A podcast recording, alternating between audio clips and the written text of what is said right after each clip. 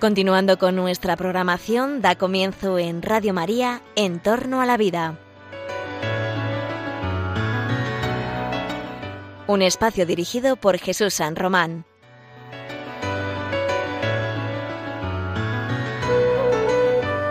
Buenas tardes, queridos oyentes de Radio María. Hoy miércoles 20 ya de febrero, aquí les saluda José Carlos Avellán en este programa En torno a la vida el programa de la bioética, el programa de la ética de las ciencias de la vida, el programa que se pregunta por los límites éticos de la investigación, de la ciencia, pues de todo lo que tiene que ver con la vida como algo valioso. Y Sí, he dicho buenas tardes, pero en realidad muchos de ustedes todavía no han comido. Yo es que ya estoy con el horario europeo, como vamos acelerados, pero es verdad, me dice Jesús San Román que, qué es eso de buenas tardes o buenas noches. Yo todavía no he comido.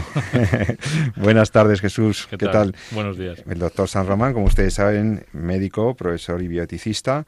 Y está también con nosotros, tenemos la suerte de contar con la presencia en el programa de la profesora María de Torres, que es profesora de bioética también. Hola, ¿qué tal? Buenas. ella también es jurista. Además de conocer la bioética, conoce las leyes y eso va muy bien en este programa. Bueno, estamos muy bien, muy bien, muy bien rodeado, como pueden ver ustedes. El equipo experto del programa está, está aquí presente. Y hoy lo que nos interesaba abordar son temas que tienen que ver con la actualidad de lo que ha sido la última semana. En realidad, en la última semana hemos visto, eh, hemos podido leer o han salido en los medios de comunicación algunas noticias que mm, me han llamado la atención y que por eso les he propuesto a mis compañeros que las tratemos. Bueno, mm, me llega que eh, a través del diario El Mundo, hace una semana, anuncian que unos, mm, unos particulares, unos, unas personas, han movilizado en la plataforma change.org una recogida masiva de firmas para que se agilice la legalización de la eutanasia en España. Sí, amigos. Hay unas personas desesperadas, hay unas personas muy preocupadas por la situación de un pariente, una persona. Bueno, en realidad son dos, son dos eh, particulares los que están moviendo una recogida de firmas para que bueno, eh, dadas las circunstancias del, del, Congreso de los Diputados, la terminación de la legislatura, eh, parece que la ley de eutanasia se podría aplazar, pero ya está en trámite. Bueno, estas personas piden con firmas para apoyar la muerte a, eh, petición, el, que se autorice por la ley la eutanasia. Es decir, que se agilice ese proyecto de ley que llevó al Parlamento español el Partido Socialista y del que, por cierto, hablábamos en este mismo programa el mes pasado. En realidad estamos ante eh, personas que quizá, eh, usando un lenguaje ambivalente, porque así la redacción del texto de la petición de firmas es bastante ambivalente, están intentando provocar una fuerza social a favor de algo que va contra la misma sociedad, que va contra la persona. Bueno, ahí tenemos un, primer tema que nos, que nos preocupa, porque está en juego el valor que otorgamos a la vida personal en el último momento de la vida, porque está en juego el concepto que tenemos de la libertad, de la autonomía personal, porque está en juego en definitiva la consideración que tenemos hacia las vidas ajenas, ya lo hemos hablado alguna vez en este programa. Si toda vida importa, si toda vida vale, ¿cómo podríamos autorizar legalmente que un médico, siquiera por compasión, siquiera con una finalidad compasiva, facilitara la muerte, matara a su propio paciente? Esto es lo que están pidiendo en change.org y esto no, no puede ser. También me consta que algunas asociaciones cristianas están ya movilizándose para recoger firmas en el sentido contrario. No, no es la solución no es la solución. Está en juego la dignidad de la persona, está en juego la dignidad de los murientes. No, no podemos autorizar por ley que una persona pueda dar muerte a otra, mucho menos su médico. En este sentido, la gran alternativa de la que hablaremos ahora un poquito son los cuidados paliativos. Pero todo girará en torno a la dignidad de la persona en el momento final de la vida, como también nos interesará eh, tocar otra noticia que salía y que tiene que ver también con la dignidad de la persona. Leíamos que un grupo canadiense de investigación ha publicado que tiene capacidad para fabricar embriones humanos.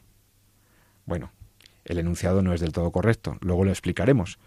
Parece ser que tendrían capacidad para generar determinadas eh, eh, precisiones genéticas en los embriones, de momento, de, ratones, y que por lo tanto podrían, eh, digamos, ir perfeccionando, ir perfeccionando, evitar ciertos aspectos genéticos para que el resultado sean individuos mejor dotados, genéticamente más perfectos. Y entonces, si eso se puede hacer con ratones, si se puede perfeccionar genéticamente a la progenie, ¿por qué no fabricar seres humanos pues libres de ciertas enfermedades? Y entonces estaríamos hablando de generar individuos humanos con características genéticas predeterminadas, estaríamos hablando del riesgo eugenésico y quizá del horizonte transhumanista. Bueno, hablaremos de eso también porque tiene que ver con la línea del ser humano concreto y de la especie humana. Y bueno, todo eso confluye en una idea central que es la que yo quiero abordar aquí con mis amigos, mis compañeros expertos, y que creo que a ustedes les puede interesar. Em, ¿Por qué debemos apostar por los cuidados? ¿Por qué debemos apostar por las personas? ¿Por qué no podemos compartir esa idea de que cada uno pueda acabar con su vida o que pueda ser legal que otro eh, señor normalmente vestido con una bata blanca me administre la muerte. ¿Por qué no puede eso ser legal? Mm, ¿Por qué apostar por los cuidados paliativos? Bueno, aquí tenemos a un doctor y a una filósofa y jurista que nos pueden ilustrar. Queridos amigos, ¿por qué apostar por los paliativos? Doctor San Román. Bueno, es un imperativo, es decir, no es una, no es realmente una apuesta, y tampoco es que sea eh, la alternativa como comentabas antes, a la, a la eutanasia. la eutanasia es, un, es una acción moralmente ilícita desde el punto de vista ético en cualquier aspecto, no tanto por omisión como, como por acción. Los cuidados paliativos es la obligación que tenemos como sociedad, y no digamos ya como médicos, de cuidar de nuestros pacientes al final de su vida. Y yo lo digo muchas veces, ¿no? recogiendo esas palabras de grandes paliativistas, ¿no? dice, los cuidados paliativos es ayudar al paciente a vivir hasta que muera. Esa es un poco la, idea. Entonces, eh, la cuestión es que cuando los paliativos se hacen bien, la, la petición o la, la opinión que la eutanasia tiene sobre la, que sobre la eutanasia tiene el paciente, eh, que de por sí ya es muy vulnerable, y esto también lo hemos comentado, es de un artículo precioso publicado en el en la revista de la Asociación Médica Americana, el JAMA, habla precisamente de esto, un seguimiento de más de 800 pacientes en los que se iba ya en estado en situación terminal, en problemas con oncológicos, en los cuales pues la enfermedad iba avanzando y los investigadores iban siguiendo a esos pacientes en relación a su opinión eh, sobre la eutanasia, si era una cuestión que a priori eh, aceptaban o que incluso querían eh, para sí mismos, etcétera. Y la conclusión de estos investigadores era que esa decisión dista mucho de ser una decisión definitiva y que es una decisión muy volátil, que depende, que van cambiando, que a veces que sí, otras veces que no, y que va dependiendo precisamente de factores que son tratables, ¿no? Pacientes que están con más dolor en ese momento y en ese momento pues sienten que, que, que, no pueden más, sin embargo cuando controlas ese dolor pues el paciente cambia un poco su perspectiva, eh, pacientes que están con disnea, pacientes que tienen depresión, etcétera, etcétera, ¿no? Entonces, en el fondo, unos buenos paliativos, que es un imperativo, insisto, es una obligación que como sociedad y como médicos tenemos de cara a nuestros pacientes, porque eh, al fin y al cabo los cuidados paliativos sigue siendo un acto médico. Esto a veces lo entendemos mal. Entendemos que parece el acto médico es exclusivamente lo curativo. Y cuando eh, a medida que vamos, eh, se va cerrando el espacio que tenemos para la curación, se va cerrando también lo que el médico es capaz de hacer por el paciente. Y lo hemos criado nosotros a veces con nuestro contexto. No podemos hacer nada más. Y eso es un error del que afortunadamente hemos salido. ¿no? Es decir, el, los cuidados paliativos es un acto médico como tal y es una cosa, eh, es una acción que todo el sistema sanitario está obligado a hacer de cara a nuestros pacientes.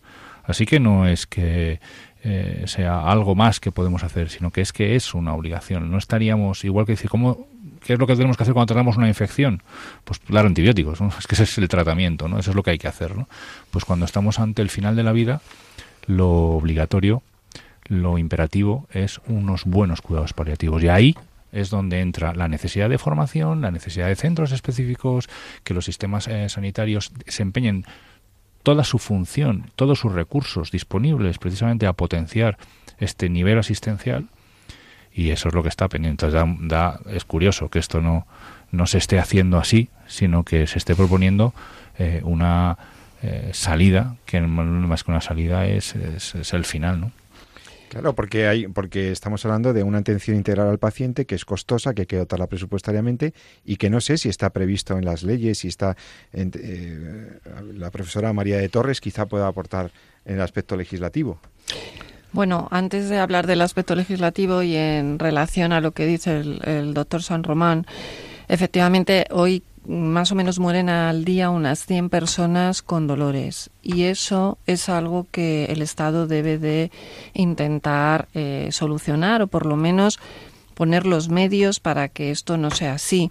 Mm, cuando una persona sufre, se considera por muchísima gente eh, que eso es algo inmoral, que es absurdo, que esté sufriendo, que mantenerle con ese sufrimiento no es humano, hemos llegado a, tergiversar tanto eh, el lenguaje de estas palabras tan importantes, ¿no? Como es la humanidad, la dignidad. Em, no tenemos que olvidar que la persona es un fin en sí mismo, que la persona mm, no puede ser algo que nosotros en función de, de, las distintas circunstancias que tengamos alrededor o que esa persona tenga alrededor pueden justificar en algún momento la muerte de esa persona. Uno no es más por tener más, uno no es más por, por triunfar en la vida, uno no es más por tener más dinero, por tener más amigos, por tener una situación socioeconómica, eh, vivir en una ciudad con muchísimas mm, beneficios. No, no, la persona tiene una dignidad en sí mismo. Por, primero, porque pertenece a la especie humana somos de la misma naturaleza. En segundo lugar, y en esta radio, pues tenemos este argumento todavía más importante, es que somos eh, seres que estamos hechos a imagen y semejanza de Dios. Para los cristianos eso todavía es un plus, pero no es eh, significativo de que los que no pertenezcan a ninguna religión o a ningún grupo mm, tengan que ser diferentes. No, no, es que todos pertenecemos a la misma familia, a la familia humana. Y eso tiene una diferencia impresionante con el resto de los seres vivos. Y es que nos tenemos que humanizar, nos tenemos que ayudar, nos, nos dignificamos más, nos hacemos más humanos. Yo recuerdo al doctor San Román en un programa que dijo que las sociedades que se cuidan unos a otros son más humanas. Y, tiene toda la razón, ¿no? Eh, nos mm, mejoramos, nos nos dignificamos más como personas cuando nos ayudamos unos a otros. Eh, además de eso, desde el punto de vista jurídico, mm, todas las declaraciones, la Declaración de Derechos Humanos del 48, nuestra propia Constitución aquí en España, eh, pues garantiza los derechos fundamentales de todas las personas. Y entre ellos, pues el artículo 15, que es el derecho a la vida, pues nos eh, está diciendo que todas las personas tenemos derecho a la vida. Por lo tanto, mm, lo que tiene que pensar un Estado de Derecho es cómo tiene que garantizar esto. Entonces, ¿es la alternativa buscar la, la muerte de esa persona de manera provocada ante un sufrimiento? ¿O la alternativa tiene que ser dar ayudas? Si nos ponemos a ver la, la ley que se quiere hacer de eutanasia, en 32 días, si recordáis, se quiere hacer un proceso para que tanto el, el, bueno, pues la autorización del médico, como la segunda autorización de otro médico que no sea el que le trata, más una comisión que tiene que pasar, más la decisión final, más el proceso de muerte provocado. Todo eso se tiene que hacer en 32 días para que el paciente no sufra. Pero, ¿cuántos meses y meses están esperando las personas para que la ley de dependencia les dé las ayudas y las prestaciones asistenciales y económicas para poder tener una calidad de vida. Esto, mm, ¿qué intereses hay para que en unas leyes mm, haya tanta prisa en que los plazos sean cortos y en otras, como tiene que ser la ley de cuidados paliativos, eh, haya que esperar tanto? O la ley de dependencia, que tantos años lleva en vigor y sin embargo que no alcanza presupuestariamente o no se ponen todos los medios para que lo alcance como debería de alcanzarse, para que las personas tengan esta asistencia y este cuidado al final de la vida. Em, yo creo que todos rechazamos el sufrimiento. Es obvio que forma parte de la vida y que todos lo rechazamos, pero cuando se rechaza, pues, como decía la, la profesora, ¿no? De las jornadas que va a haber mm, de manera inmediata eh, y, nos comentó, ¿no? Un día y creo que va a comentar después en el programa, en un apartado que vamos a tener, una entrevista con ella, pues lo que humaniza a la persona es acompañarla hasta el final, ¿no? Muy importante todo lo que dices, María. Mm, y creo que esto nos debe hacer pensar que todas las profesiones sanitarias han de estar eh, comprometidas con ese cuidado integral al paciente, comprometidas con los cuidados paliativos, que las estructuras sanitarias y que, la, y que las dotaciones presupuestarias alcancen con acceso universal a los cuidados paliativos para todos los pacientes que lo necesiten, que lo soliciten, y que eso incorpore también la asistencia espiritual. Creo que los cuidados paliativos son un gran reto. Y de eso, por cierto, ya que lo anunciabas, María, efectivamente, de eso eh, se va a hablar en unas jornadas que se van a celebrar en Madrid este mismo sábado. Y creo que podemos hablar con la directora de esta jornada mm, sobre farmacia social y cuidados paliativos.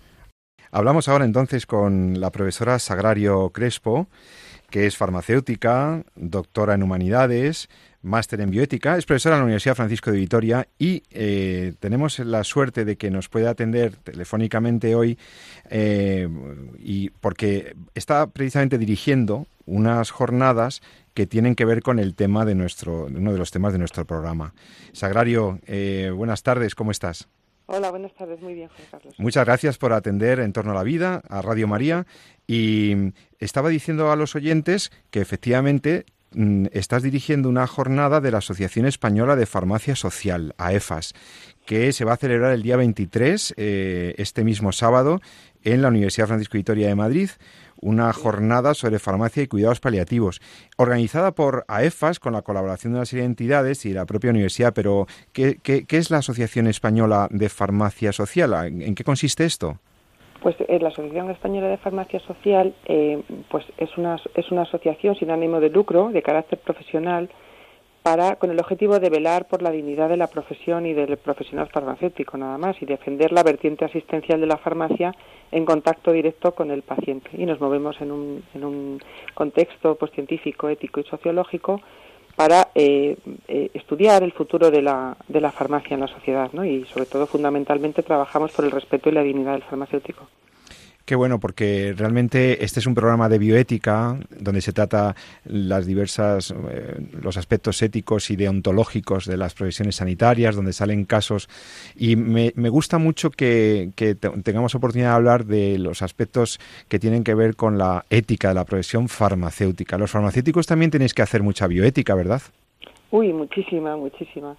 Por eso los objetivos de, esta jornada pues es poner de manifiesto precisamente eso, ¿no? El papel asistencial y primordial del farmacéutico como experto en el medicamento dentro de un equipo multidisciplinar. Entonces, hasta el, hasta el 10% de, de, los, de los pacientes de cuidados paliativos necesitan formulación magistral, que esto quizá mucha gente no lo sabe. Las fórmulas magistrales, claro, claro. Sí, las fórmulas magistrales son personalizadas ¿no? para cada paciente y el farmacéutico es el gestor del medicamento en todos los ámbitos, ¿no? O sea, el farmacéutico, estudiamos toda la carrera en torno al fármaco y, el farmacéutico es el, que gestiona el medicamento, ¿no? En cuanto a programación, dispensación, monitorización del fármaco, evaluación, asesoramiento, eh, personalización de la, medicación, ¿no? Y nuestra profesión es el medicamento, por eso mm, que creemos que tenemos que formar parte de los cuidados paliativos, ¿no? Nos parece que por eso hemos organizado esta jornada, ¿no? Pues porque quizá el papel del farmacéutico en cuidados paliativos está un poquito yo no diría olvidado porque no lo está, pero quizá un poquito desdibujado o no tenemos toda la implicación que deberíamos tener.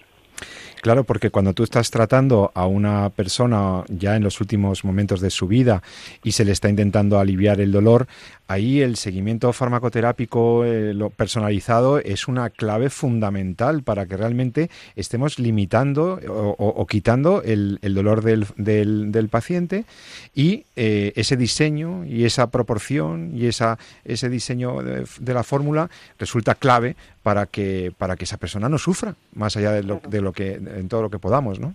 Pues sí, o sea, ahora, yo creo que prácticamente todo el mundo eh, muere sin dolor, porque hay una, un compendio farmacológico muy importante, pues para que la persona sufra lo menos posible, ¿no? Realmente contamos con un arsenal eh, analgésico eh, muy importante hoy por hoy, ¿verdad? La tecnología farmacológica ha, mejorado muchísimo y, realmente hoy por hoy em, podéis controlar bastante, con la, obviamente con la dirección facultativa, eh, los laboratorios están haciendo un esfuerzo por perfilar fórmulas que realmente alivien, ¿no? Sí, lo que pasa es que si la tecnología no está al servicio de la humanización, ¿no? Pues al final se, mm, das un poco, puede dar vía libre, ¿no? A lo mejor a la eutanasia, ¿no? Porque no todo es tecnológico, o sea, alrededor de la muerte, eh, la muerte al, al final llega, ¿no? En un momento u otro, ¿no? Y, la humanización en ese arte de curar, ¿no? Que decía Hahnemann en el, en el pues me parece que tiene mucho que ver el, el, cuidado paliativo, ¿no? No solamente es fármaco, sino también atender a la persona como persona, ¿no? O sea, como decía la fundadora de los cuidados paliativos, usted es usted, o sea, le, cuido porque es usted exclusivamente, ¿no? Y la atenderé personalmente hasta que hasta que usted muera, ¿no? Entonces yo creemos que por eso hemos organizado esta jornada, ¿no? Porque la humanización en el acto de cuidado, o sea, el fármaco tiene que estar también al servicio de esa, de esa humanidad que, que requiere el enfermo terminal. Estamos hablando con Sagrario Crespo, profesora, máster en bioética, farmacéutica y directora de esta jornada sobre eh, farmacia y cuidados paliativos. Mm, los cuidados paliativos realmente eh, hoy por hoy creéis que tienen la importancia que deben tener? Porque estamos demasiado ah, acostumbrándonos a hablar de eutanasia, de suicidio asistido, y, realmente esta puede ser una alternativa humanizadora del proceso final de la vida, algo necesario y algo hasta debido por una sociedad que quiere cuidar a su gente. Sí, o sea, es que además es un sinsentido, ¿no? Que la terapéutica mate al hombre. O sea, es, es algo que no, que no tiene sentido. Nuestra profesión sanitaria está en torno a la vida. Por lo tanto, nuestra misión es curar al paciente o hacerle la vida lo más agradable posible. Por tanto, es algo, eh, no, tiene sentido ¿no? que la terapéutica quiera matar al, paciente. Pero, y, pero claro, dado que la eutanasia parece que se quiere imponer como medida social para acabar con la vida en una enfermedad terminal, se torna imprescindible ¿no? el conocimiento del cuidado paliativo, no solo a los profesionales sanitarios o juristas, sino a, la población en general, ¿no? porque yo creo que está las personas no saben lo que son cuidados paliativos, ¿no? Sin embargo, pues el cuidado paliativo es la solución a una manera digna de morir, ¿no? Respetando la dignidad de la persona que tiene valor por sí misma, o sea, nadie es más digno que otro y desde luego la enfermedad no lo hace perder su dignidad, ¿no? Y además el ser humano no se puede reducir solo eso a la técnica, ¿no?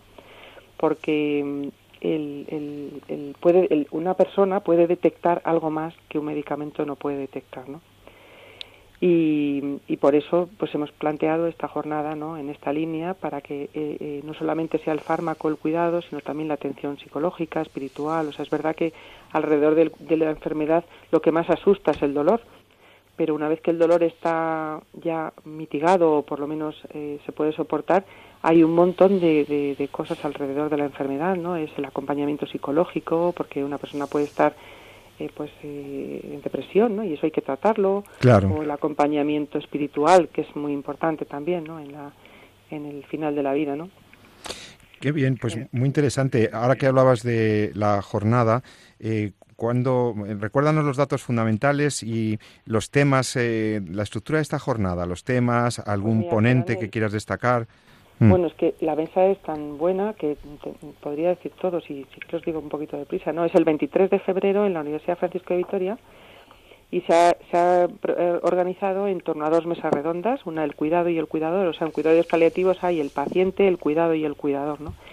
En la primera mesa en torno al cuidado, pues tendremos el origen y eh, una ponencia, ¿no? Sobre el origen y desarrollo de los cuidados paliativos, que la presentará doña Ana Carvajal de la Facultad de Enfermería de la Universidad de Navarra se, abordarán los aspectos jurídicos al final de la vida, que nos ha parecido que era importantísimo también, a cargo de don Andrés Ollero. Tendremos el, lujo de contar con él. Sí, magistrado, eh, sí. Sí, magistrado, magistrado del Tribunal Constitucional. Sí. Después esta mesa la moderará eh, doña Ancana Pérez que es la responsable académica de la Fundación Vía Norte Laguna, y como sabéis es eh, un hospital de cuidados paliativos pionero en Madrid. Sí. Luego abordaremos el deseo de adelantar la muerte también, que vendrá doña Cristina Monforte, que de la Universidad Internacional de Cataluña, y el uso y abuso de opiáceos, una farmacéutica, doña Esperanza Regueras. y el coloquio lo moderará pues la, directora de grado de enfermería de la Universidad Francisco de Vitoria, doña Ana María Pérez Martín. Y luego en la mesa del cuidador, en, los temas que se abordarán serán los cuidados paliativos pediátricos, que por desgracia pues están aumentando, ¿no? El número de niños que los necesitan, a cargo de, una farmacéutica, doña Isabel García López, que es del Hospital Universitario del Niño Jesús.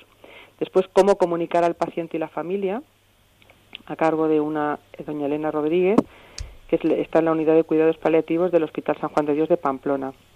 Y después el, acompañamiento en el duelo, que es ya la última, la última fase ¿no? de, los cuidados paliativos, eh, que la presentará doña Marta García Díaz de la Clínica Universidad de Navarra. Y por último tendremos una, una ponencia sobre el, papel del voluntario, que la presentará Borja Centerera, que viene de la Facultad de Enfermería, y seguro que hará, presentará aspectos muy importantes de como experiencia suya que tuvo en, durante toda su época en la carrera del papel que tenían los voluntarios dentro de la, unión, la unidad de, paliativos en el Hospital Laguna. ¿no? Y la, mesa la, la moderará eh, Fernando Caro, don Fernando Caro, eh, que es un profesor de la Universidad Francisco de Vitoria. Y después entregarán unos premios a tres alumnos, los premios Correo Farmacéutico, a tres alumnos que han presentado de farmacia, que han presentado trabajo sobre cuidados paliativos. Les dará el correo farmacéutico, el, periódico Correo Farmacéutico. Así que esperamos. Pues interesantísimo, Sagrario. Todavía se puede un, se podría un inscribir. ¿A quién va dirigido? ¿Esto solo para farmacéuticos? Es eh, dirigido para cualquiera, pueden sí. psicólogos, una, cualquiera que sí, o sea, cualquiera lo puede. Hay un sitio para escribir en el, en el folleto. Y, y sí, se puede, aunque pone antes del 31, pues Todavía se podría solicitar la inscripción. ¿Y cómo se tiene, cómo se podría hacer? Quienes estuvieran interesados. ¿Hay pues, alguna página web de acceso? sí, o en la página web hay una inscripción o a, a efarmaciasocial.gmail.com indicando el nombre y allí le pueden... efarmaciasocial Muy bien. Y ahí le, le dicen el modo de inscribirse. Pues fantástico. Eh, ya saben, si quieren dedicar el sábado a formarse sobre la relación entre la farmacia social los cuidados paliativos en la mejor eh, orientación hacia la, pues lo que ha dicho la profesora Sagrario Crespo, el respeto de la dignidad de la persona, los cuidados debidos y el papel que el farmacéutico tiene también en esa atención integral al paciente que son los cuidados paliativos. Felicidades por la organización de esta jornada, Sagrario, y que salga muy bien. Y nada, desde Radio María, pues te agradecemos que hayas querido informarnos porque es de mucho interés todos los temas que se van a tratar. Muchísimas gracias. Nada, a vosotros por invitarme. Pues sí, me ha resultado muy interesante la aportación de la profesora Sagrario Crespo, porque me parece que esto nos pone en, eh, disposición para seguir profundizando en este tema que estamos tratando hoy, la dignidad del ser humano, el cuidado debido al ser humano, al que es acreedor precisamente por su propia dignidad intrínseca. Como también decía al principio del programa la profesora María de Torres, la dignidad de la persona es una dignidad intrínseca, la tiene por el mero hecho de ser. Así también se ha manifestado recientemente el eh, nuestro querido Monseñor Munilla en un, en un, artículo que ustedes pueden encontrar muy interesante sobre, sobre el tema. Eh, María, tú tienes la referencia del, del artículo de, la, del, de Monseñor Munilla. Eh, me, me ha gustado mucho, no lo tengo aquí delante, pero precisamente habla sobre el ser de la persona frente al tener, frente al hacer, frente al, al disponer, el ser de la persona, ¿no? Recuperar esta idea. El ser, dice eh, Monseñor Munilla, el ser está por encima del hacer, ¿vale? Porque nuestro currículum, nuestra vida, pues no hace que seamos más mm, dignos, ¿no? No funda la dignidad. También habla de que el ser está por encima de la capacidad sensorial, ¿no? La facilidad de expresión así como las capacidades de percepción sensorial, no hacen que tengamos más dignidad. La persona mm, también que no ve o la persona sordomuda también tiene la misma dignidad que cualquier otra, ¿no? También que el ser está por encima de la afectividad. En un mundo emotivista, ¿no? Como dice el que nos movimos, nos movemos en este momento, pues eh, ese endiosamiento que hay de la emotividad no hace que la persona sea más o menos, ¿no? Y luego, por último, habla de que el ser eh, está por encima del querer.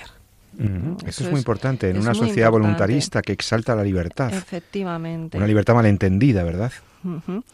El querer se revela contra el ser. Estamos en una señal de crisis de identidad porque se olvida efectivamente lo importante que es la dignidad del ser humano.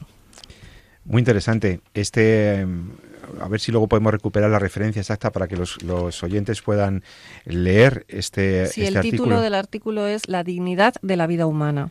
Sé que lo ha publicado en el diario del País Vasco, creo que ha sido este domingo, día 17 de febrero de, de este año. Y ahí es donde, bueno, pues pues recoge principalmente todo esto. ¿no? Pues recomendamos su lectura. Y bueno, pues avanzando un poco más, nos damos cuenta de que la dignidad no es algo otorgado, no es algo que nos dé el Estado, no es algo que dependa de nuestras facultades, de nuestras condiciones, de lo que aprecien otros, sino que nuestra dignidad la tenemos por el mero hecho de ser persona. En este contexto, cualquier ser humano tendría la misma, la misma dignidad que otro y por lo tanto merecería la misma protección. Y sin embargo, como os decía en la entradilla de este programa, observamos que hay científicos, grupos de investigación, que intervienen, manipulan eh, sobre la vida más vulnerable, que es la vida más frágil, que es la de los seres humanos en fase embrionaria. Los embriones humanos más precoces son podrían ser retocados, podrían ser manipulados, mejorados bueno, esto viene a propósito de una noticia que comentaremos ahora de un grupo canadiense que ya en ratones y en algunas otras especies parece que ha avanzado sobre la fabricación, producción, fabricación, luego lo comentamos, de embriones con eh, un grado mayor de perfección genética. O sea que tendríamos tecnología para mejorar los individuos y por qué no utilizarla, ¿verdad? Si podríamos mejorar a las personas. Ay, esto suena a un tal Galton y a una serie de filósofos de la eugenesia. Esto tiene muchos años, amigos, pero vuelve, vuelve. Esta vez de la mano de un grupo canadiense. Luego lo vamos a comentar. ¿Se pueden fabricar humanos perfectos? Enseguida, a la vuelta de una canción que os vamos a eh, compartir para reflexionar sobre estas cosas. Qué maravillosa es la ciencia. Pero tiene que tener unos límites, ¿no creen? Ahora mismo volvemos.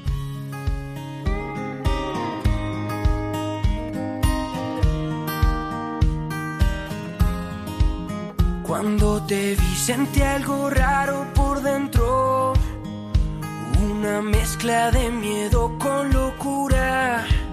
Y tu mirada me juro que si te pierdo, habré perdido la más grande fortuna. No sé nada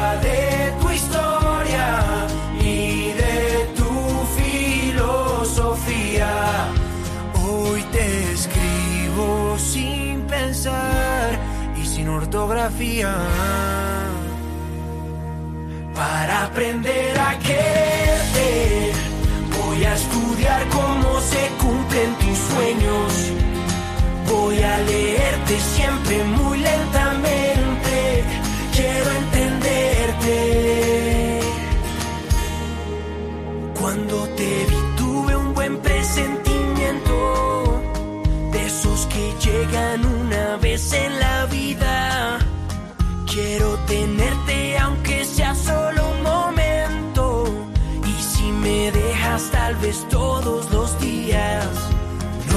No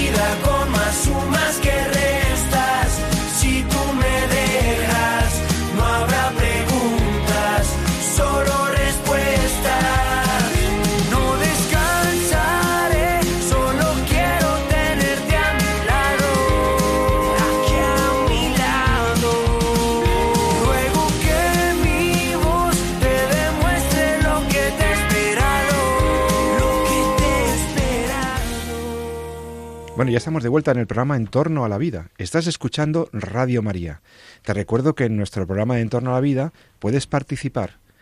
a- enviándonos un mensaje por el correo electrónico, usando tu email, nos envías a entorno a la vida arroba radiomaria.es, entorno a la vida arroba radiomaria.es, tus sugerencias, tus observaciones, tus felicitaciones si las merecemos, si te ha gustado un programa, si quieres que volvamos sobre un tema que te ha interesado, pues ahí puedes participar, puedes incidir y puedes ayudarnos a mejorar el programa.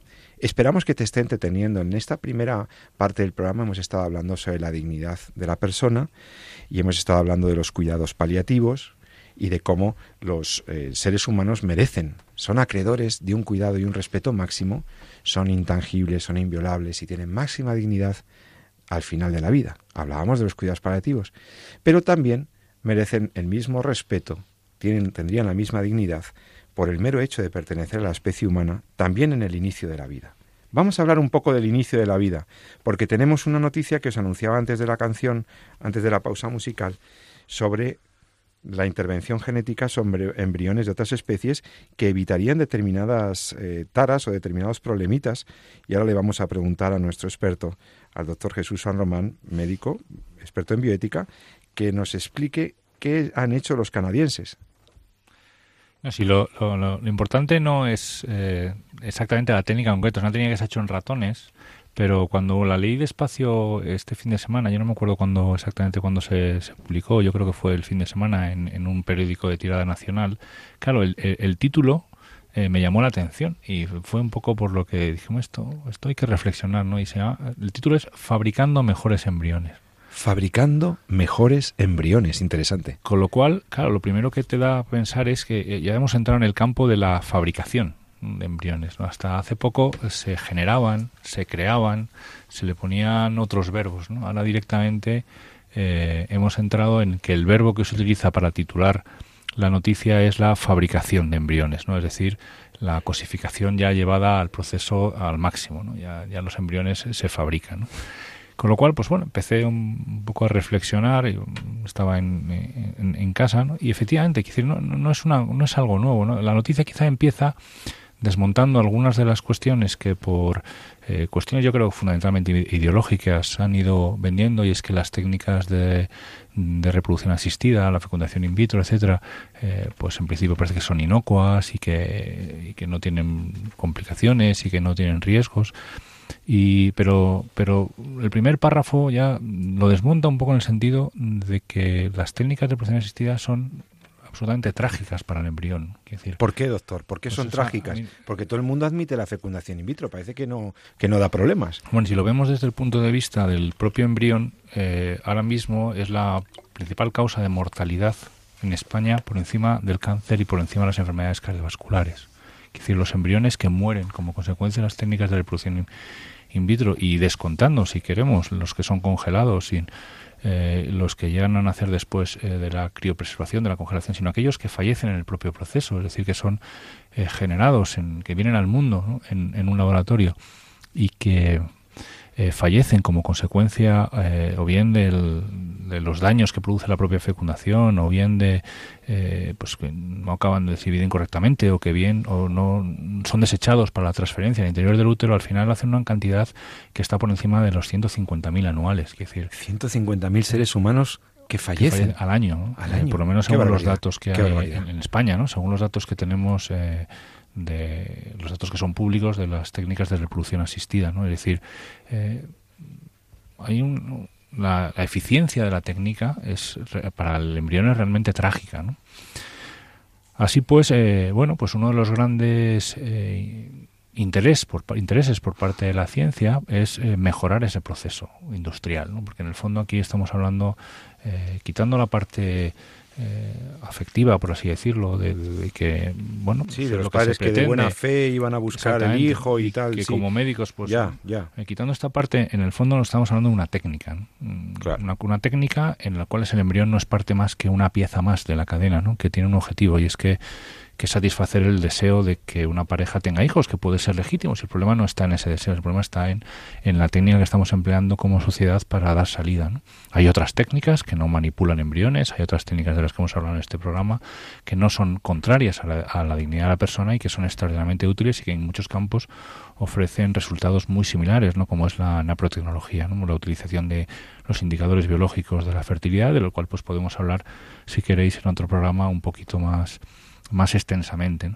Pero eh, una de las cuestiones, uno de los aspectos trágicos que tienen las técnicas de reproducción asistida son precisamente esa agresión tan brutal hasta el punto de vista que, pues, que tiene eh, una mortalidad muy alta de lo que es la persona en sus primeros momentos de, su existencia, que es cuando somos eh, apenas embriones.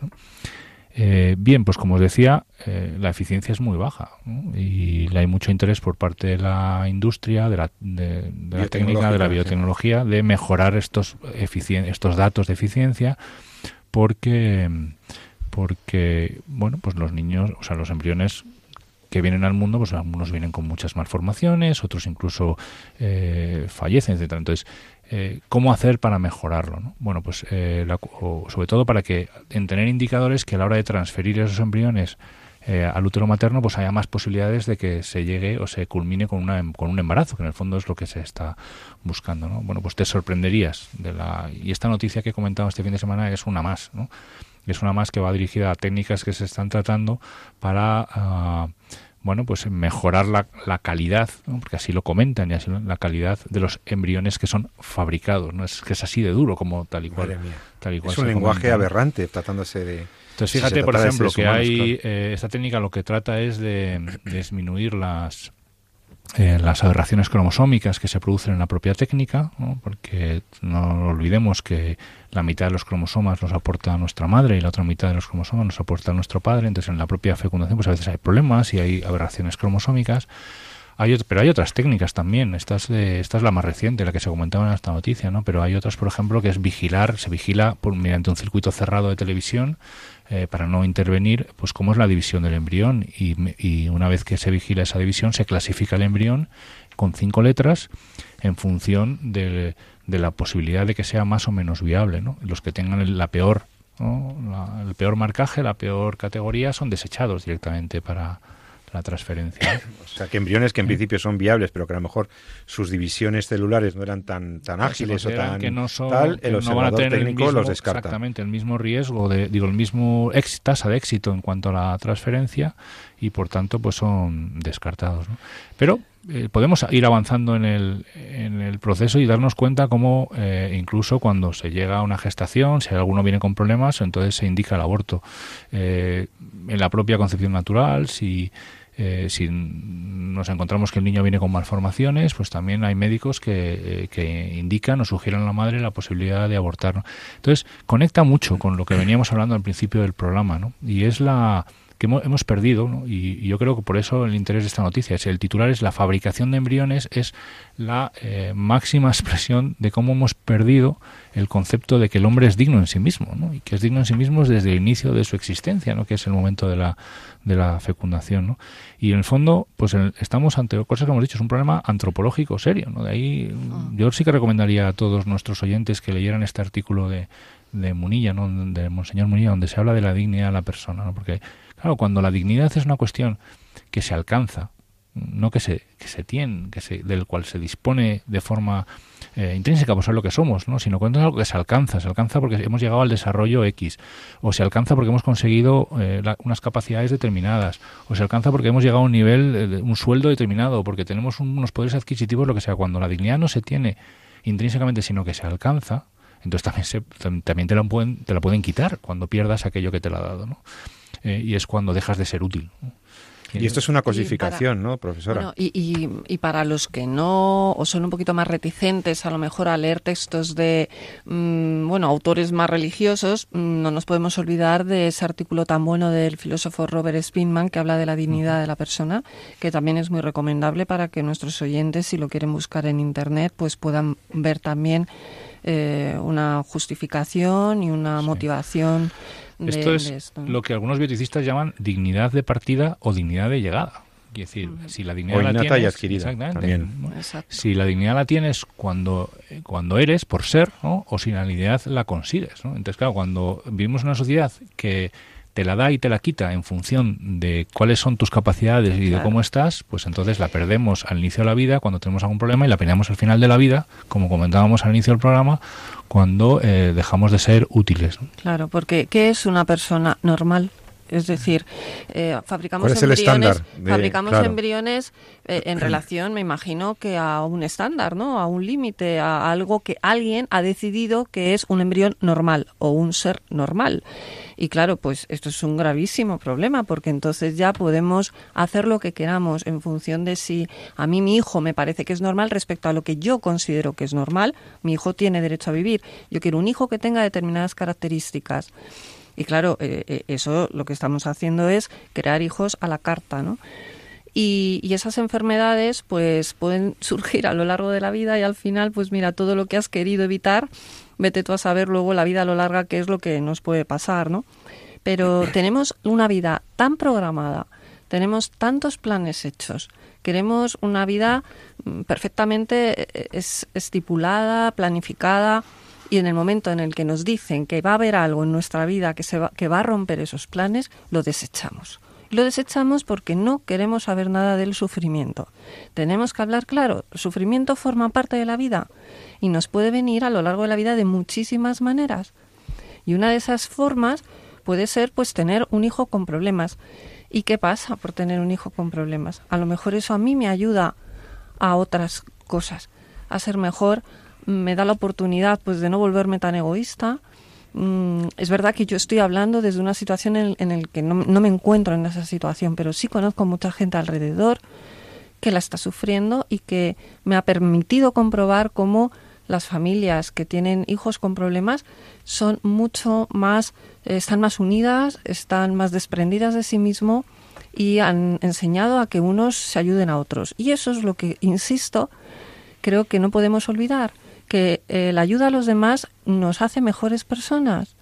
Y esto hay mucha gente que lo ve como una moralina, pero es que los seres humanos, como somos seres espirituales, que parece que no se puede hablar, y sociales, efectivamente, que parece que no somos Robinson Crusoe que vivimos en una isla desierta, que es que estamos eh, rodeados de gente y que necesitamos sabernos comportar unos con otros, porque la ética y la bioética nos han enseñado que son un medio de orden social. Y el mejor orden social que existe es ayudarnos unos a otros. Es como la sociedad va a evolucionar mejor. Y si me apuras, es parte de nuestro deber como cristianos, ¿no? Los, los, católicos, los cristianos, realmente entender que eh, tenemos unos deberes para con nuestros eh, hermanos los hombres y que, en ese sentido, todos merecen nuestra atención, todos nos importan, toda vida vale, como decía aquel documento de los obispos españoles, eh, cada vida importa, que fue el lema de aquella marcha por la vida, y, entonces no podemos por menos que recordar que los cristianos no queremos, eh, digamos, eh, intentaremos evitar el dolor, acompañar el sufrimiento, sublimar ese sufrimiento, dar sentido a nuestros momentos difíciles, pero no descartar a las personas porque vayan a tener una vida más difícil o porque vengan con una imperfección genética. Todavía recuerdo dos, dos escenas televisivas contradictorias. Mientras que un eh, premiado actor, Jesús Vidal, eh, portador de una discapacidad, le entregaban un Goya y recibía un aplauso enorme por ver cómo una sociedad que le había dejado existir le había permitido desarrollar una profesión, una vocación y triunfar con un premio Goya. Una persona con muchas limitaciones. Y se revalorizó aquella vida. Y pocos días después vemos a cierto periodista eh, menospreciar o eh, decir, bueno, pues eso, tratar con desprecio o con, poca consideración al, a, a, los niños con síndrome de Down, por ejemplo. Bueno, nosotros de aquí, de este programa, lo que hemos intentado es iluminar algún criterio, tanto sobre los cuidados al final de la vida, como de los cuidados y atenciones que se merecen al inicio, la consideración de la dignidad de la persona, todo ser humano es digno. La dignidad no se adquiere no, con mucho la dignidad moral se puede alterar, ¿no? puede ser variable, pero la dignidad metafísica, la dignidad ontológica, la dignidad que tenemos como seres humanos, esa es invariable. Así que esperamos que os haya interesado, que nos haya dado algún criterio y alguna luz. Aprovecho para eh, decirles a mis compañeros, en el último minuto, cada uno tendría un, minutillo más para aportar eh, cuál sería la conclusión o la frase que es con la que os quedáis de este programa. María de Torres. Bueno, pues la verdad es que hemos dicho tantas cosas, ¿verdad? Y tan interesantes, pero yo me quedaría con que eh, es una responsabilidad de todos. No podemos echar la culpa al Estado, a los poderes, al gobierno.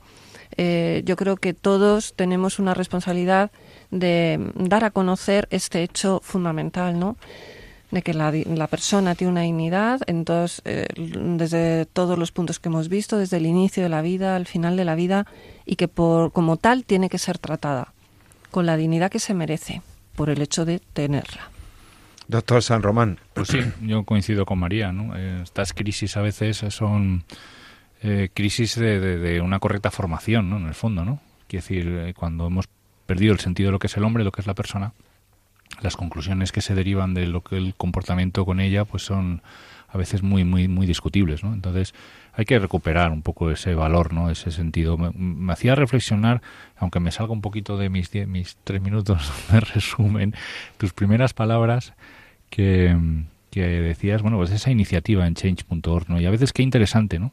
Eh, es que la iniciativa civil se mueva en pro de, de cosas que sean por por el, mejor bien común, ¿no? Pero otras veces qué peligroso es el tema de, de entender que lo que se pueda legislar es lo que establece que está bien o que está mal. Y entonces, eh, esto es una cuestión que vosotros, bueno, vosotros sois juristas, ¿no? Entenderéis más de eso que yo, pero la historia nos ha llenado de, de un montón de leyes que de las cuales ahora cuando miramos la, la, echamos la cara atrás y vemos lo que ocurrió en su momento decimos Dios mío cómo fue posible no bueno, pues, eh, pues eh, esperemos, ¿no? Que exactamente, esperemos que la eutanasia no sea otro ejemplo más, ¿no? De los cuales, pues, pasado un tiempo tengamos que decir, pero qué hicimos, ¿no? En su en su momento, ¿no? Aunque haya sido promovida por una iniciativa eh, social o etcétera, ¿no? Quiere decir, por encima de las, de las leyes, por encima de las políticas está la ética, ¿no? Y por encima está la ontología, ¿no? Lo que las cosas son, ¿no? Y, y esto es una cosa que hay que tener en cuenta, ¿no? Entonces hay que recuperar eh, el valor absoluto de lo que es la persona, ¿no? no la verdad la descubrimos juntos, no, no la construimos juntos, ¿no? Eso es muy importante. Yo respecto de esto, he empezado diciendo que había una iniciativa eh, ciudadana de unas personas muy muy preocupadas y que tenía mucho interés en que se aprobara la y se agilizara la tramitación de la ley a favor de la eutanasia, pero también les tengo que decir que se acaba de poner en marcha una campaña en sentido contrario.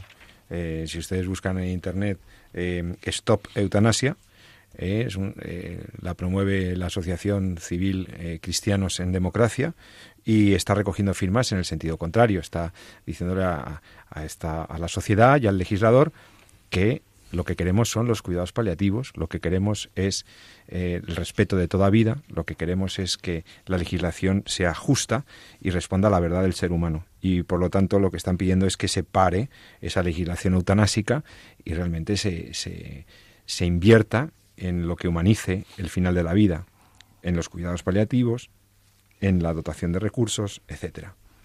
Bueno, pues hasta aquí hemos llegado por hoy. Eh, saludo a mis compañeros, el doctor Jesús San Román. Buenas tardes, Jesús la profesora María de Torres. Muchas gracias de nuevo. Y a todos vosotros, queridos oyentes, os, os invito a, bueno, pues a estas lecturas que hemos hecho, la de Monseñor Munilla, a entrar en, en Stop Eutanasia y, firmar el manifiesto si estáis de acuerdo.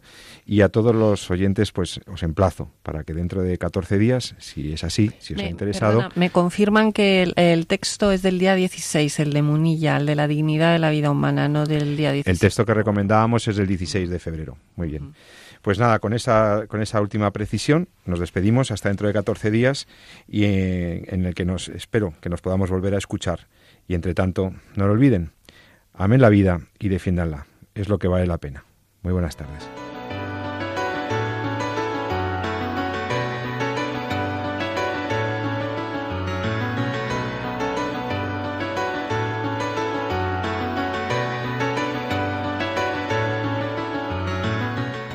Finaliza así en Radio María, En torno a la vida. Un programa dirigido por Jesús San Román.